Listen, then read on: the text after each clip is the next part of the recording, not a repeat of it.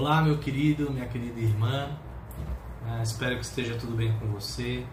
Estamos aqui, digamos, na metade da nossa semana, conversando sobre essa série oração, como nós devemos orar no Espírito.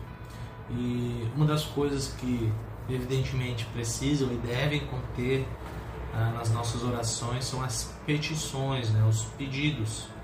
Eu gostaria então de ler um texto aqui com você de Efésios 6, do verso 18 ao 20 para que nós possamos pensar um pouco quais seriam esses pedidos, né? Aqui é um exemplo, é claro, né?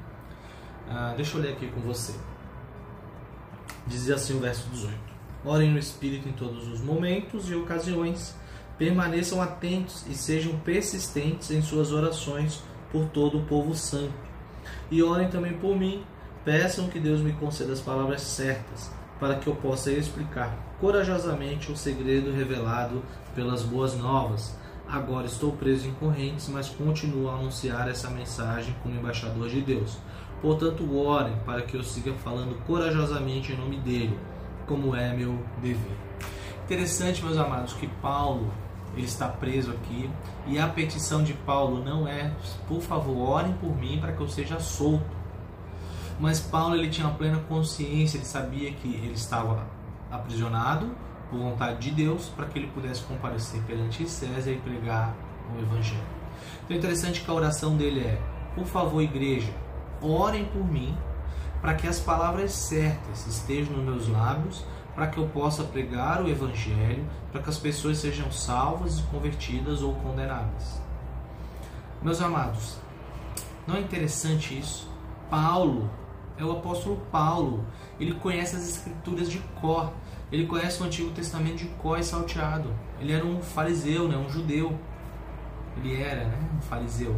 E agora, quando ele foi convertido, então ele, numa revelação do próprio Senhor Jesus Cristo, o tempo que ele ficou se preparando para a missão que Deus havia dado a ele, que é pregar o Evangelho para os gentios, ele começa a escrever cartas para as igrejas, que foram né, essas cartas inspiradas pelo próprio Espírito Santo, para que não tivesse nenhum erro, para que fosse confiável.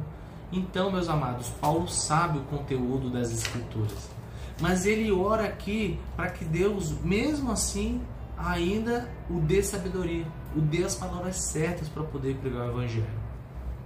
Meus amados, muitas vezes as nossas petições dizem respeito a algo pessoal para nós. Às vezes, algum problema que nós estejamos passando, às vezes nós queremos uma resolução, nós queremos sabedoria para lidar com algo que é legítimo também.